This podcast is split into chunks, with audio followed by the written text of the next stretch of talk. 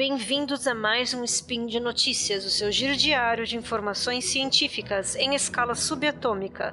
Meu nome é Dani Arruiva e hoje, dia 7 Gaian do calendário Decatrian e dia 25 de 6 de 2018 do calendário Gregoriano, falaremos de arqueoastronomia. Speed Notícias.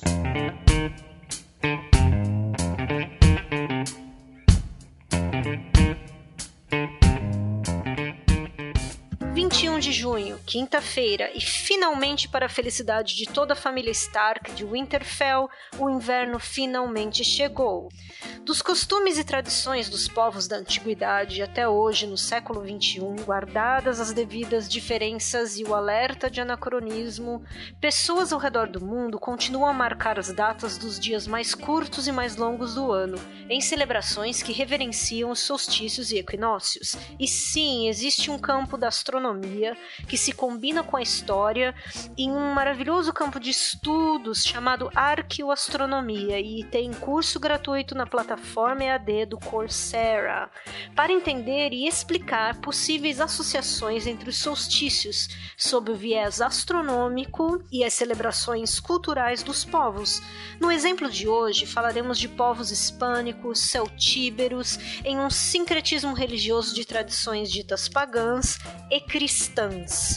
Como contam os mitos, lendas e alguns registros de historiadores da antiguidade e estudos tecnológicos avançadíssimos em arqueologia, como a leitura em infravermelho do solo de Stonehenge ou aquela feita em uma das pirâmides do Egito. Lembra?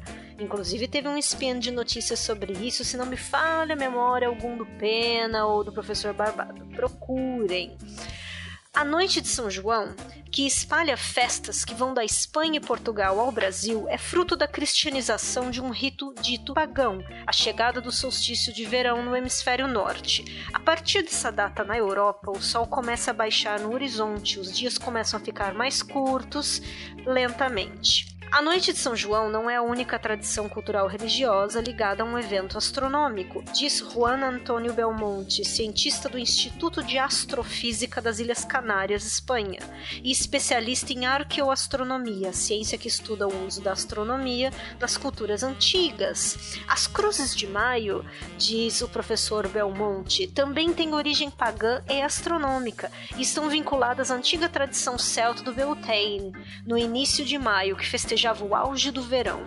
No calendário atual, as estações são divididas de forma diferente da dos celtas, provavelmente também como se fazia no mundo celto-hispânico, para os quais o verão começava no início de maio e não com o solstício, destaca o pesquisador.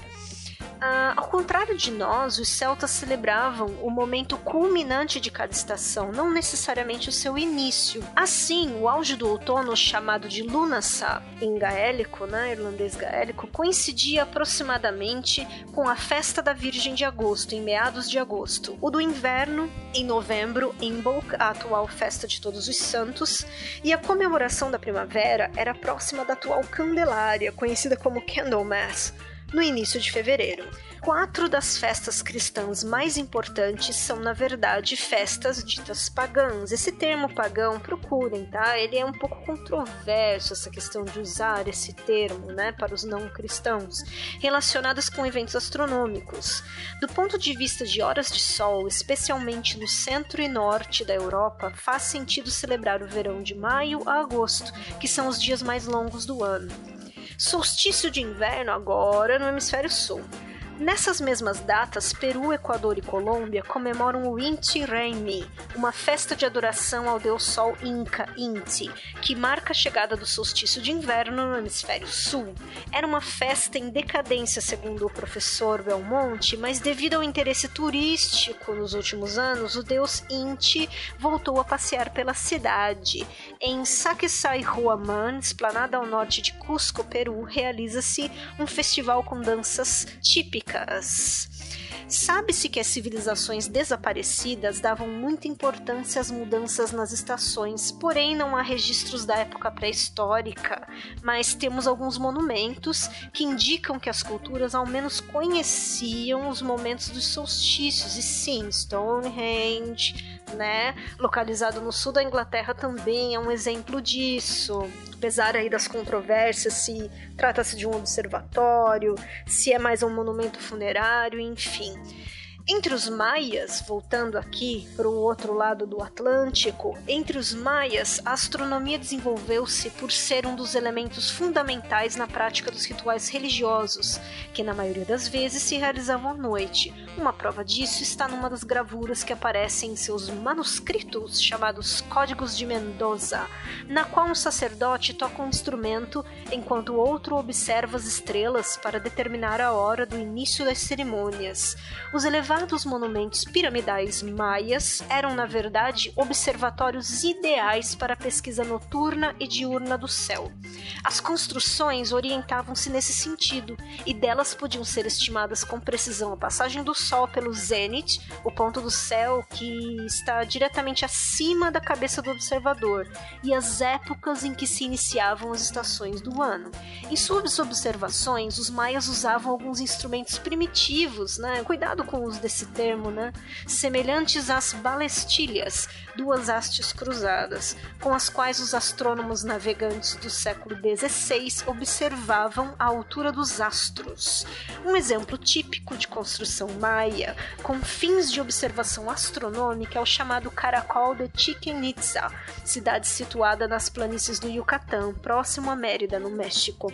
Nesse edifício circular encontram-se aberturas orientadas de modo a permitir a determinação dos solstícios de inverno e verão, dias que marcam o início dessas estações e da mesma forma dos equinócios de primavera e de outono. E por hoje é só. Lembro que todos os links comentados estão no post. E deixe lá também seu comentário, elogio, crítica, declaração de amor ou uma receita de chocolate quente com marshmallow. Afinal de contas, chegou o inverno.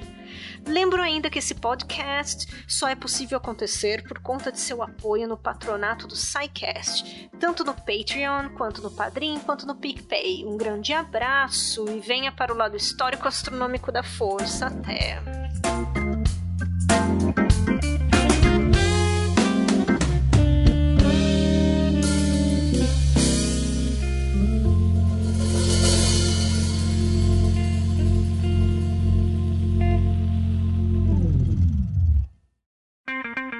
Edição por Felipe Reis.